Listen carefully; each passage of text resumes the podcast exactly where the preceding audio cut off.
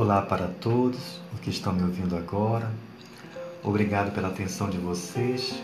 Importa mesmo é estar aí juntinho, no carro, em casa, no trabalho, no lazer, no descanso da noite, no acordar pela manhã.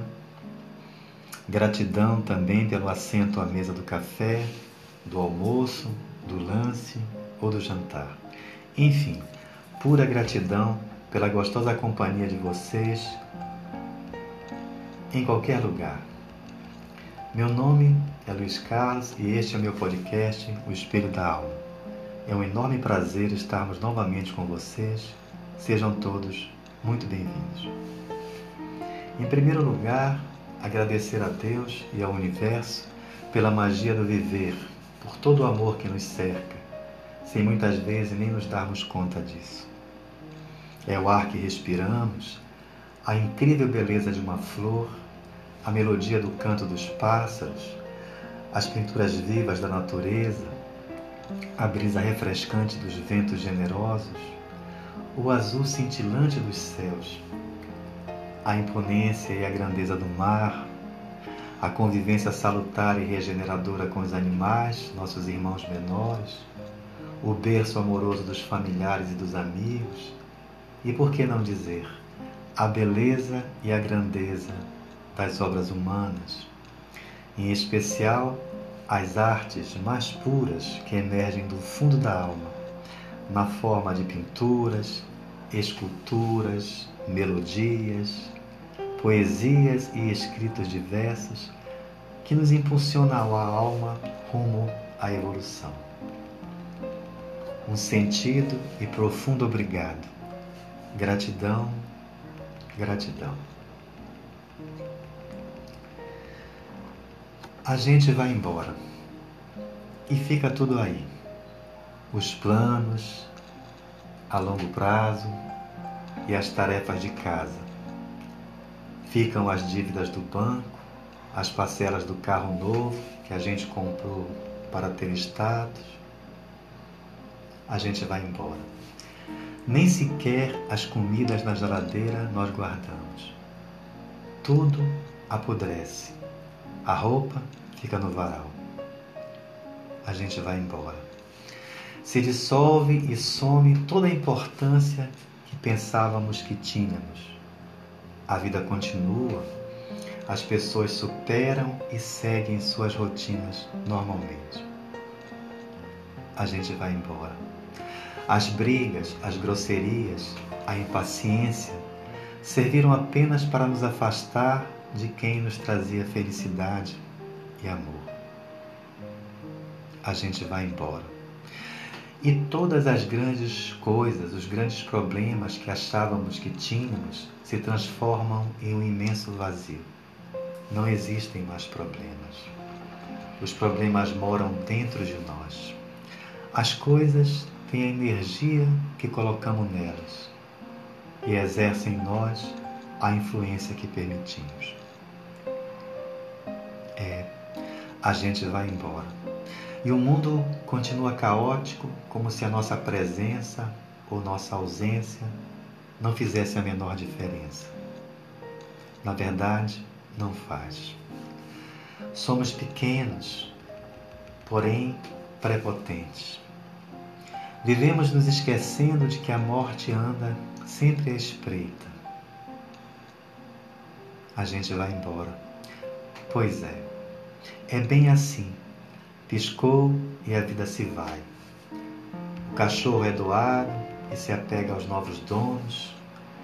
Os viúvos se casam novamente, fazem amor, andam de mãos dadas e vão ao cinema a gente vai embora. E somos rapidamente substituídos no cargo que ocupávamos na empresa.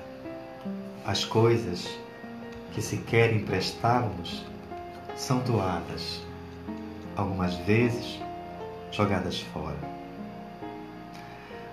Quanto menos se espera, a gente vai embora. Aliás, quem espera amor? A morte.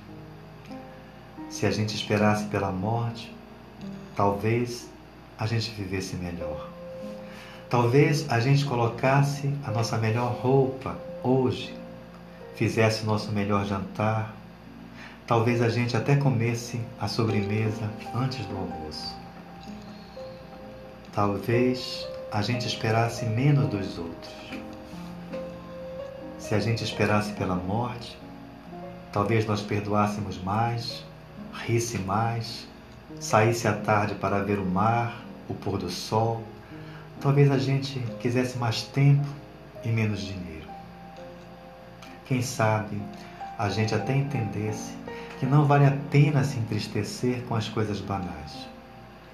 Talvez nós ouvíssemos mais música e dançássemos, mesmo sem saber. O tempo voa. A partir do momento em que a gente nasce, começa a viagem veloz, com destino ao fim. E ainda há aqueles que vivem com pressa, sem se dar o presente de reparar que cada dia é mais um dia menos, porque a gente vai embora. O tempo todo, aos poucos e um pouco mais a cada segundo que passa.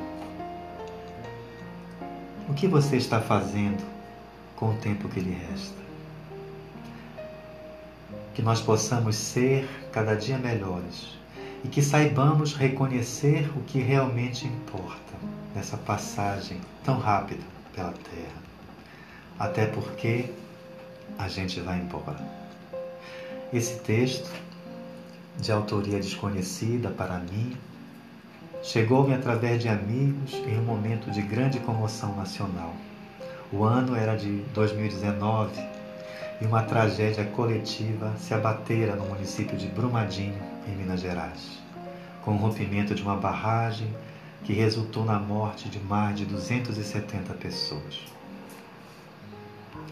Doeu em todos, até porque se viu de uma só vez, no mesmo lugar, e no mesmo instante desaparecerem em um mar de lama tantos seres humanos.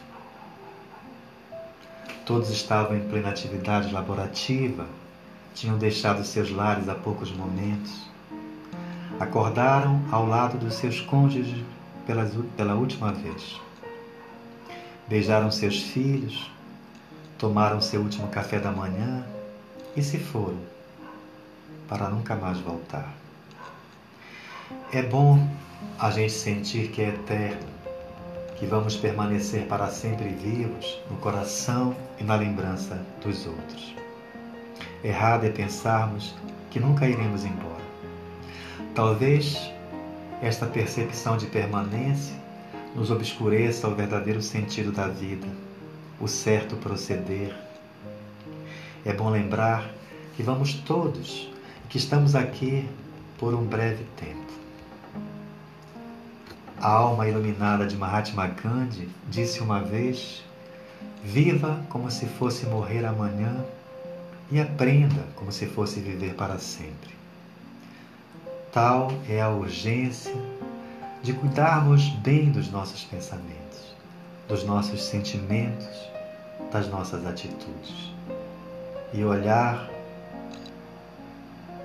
com a certeza de que nós temos pela frente um infinito aprender. Sim, todos temos um bilhete marcado de um embarque compulsório. A magia de tudo, porém, é que não sabemos a exata data da viagem. Quando vamos viajar de férias, ou mesmo a trabalho, quase sempre nós nos programamos para isso. Os cuidados, eles incluem deixarmos tudo providenciado e resolvido no local de onde partimos, afinal nós estaremos fora. Assim nós não teremos como resolver coisas que não nos dispensam a presença. A coisa vai mais além. Garantimos que para onde vamos seremos bem recebidos, confortáveis na estada. Para isso, nós escolhemos o hotel, reservamos os passeios, planejamos os roteiros e prosseguimos com os preparativos separando e arrumando a bagagem, escolhendo com cuidado tudo aquilo que nós devemos e precisamos levar. Antes da partida, nós nos despedimos com carinho daqueles que ficam e então, e só então, viajamos. Aí é de se pensar. Nós cuidamos sempre das viagens do corpo e a derradeira viagem da alma a negligenciamos completamente. Quem de nós está pronto para a grande chamada? No que diz respeito aos assuntos ainda não resolvidos. Quem já se encontrou apto a deixar nas alfândegas do túmulo tudo aquilo que de material acumulou, os bens, os haveres amoedados e até mesmo os amores do coração? Quanto de nós já esvaziou o coração das mágoas, dos sentimentos de ódio, de ciúme, de inveja? Quais já conseguiram limpar suas bagagens de vida de todo o lodo acumulado pela ambição desregrada e pelo egoísmo desmedido. Quais os que abrilhantaram suas almas com o concurso da caridade, com as bênçãos da fraternidade e com, e com os benefícios do amor maior? Quantos somos aqueles que plantaram no coração do outro uma semente de esperança, as ideias da imortalidade e os consolos das verdades do maior. Quantos de nós se fizeram atentos para escutar com os ouvidos da alma os problemas do irmão que sofre? Quais de nós já se propôs a usar o verbo do coração para instruir, reanimar e levantar as almas abatidas? São tantas e necessárias providências a tomar e não sabemos o tempo que dispomos para isso.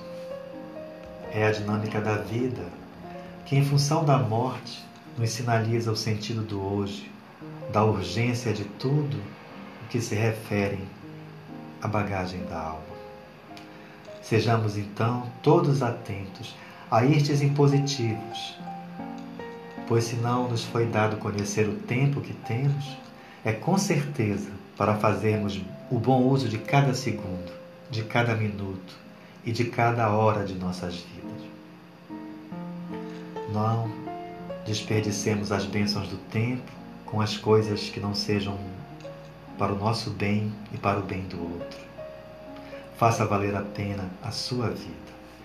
E é como diz a bela canção cantada pela Legião Urbana. É preciso amar as pessoas como se não houvesse um amanhã.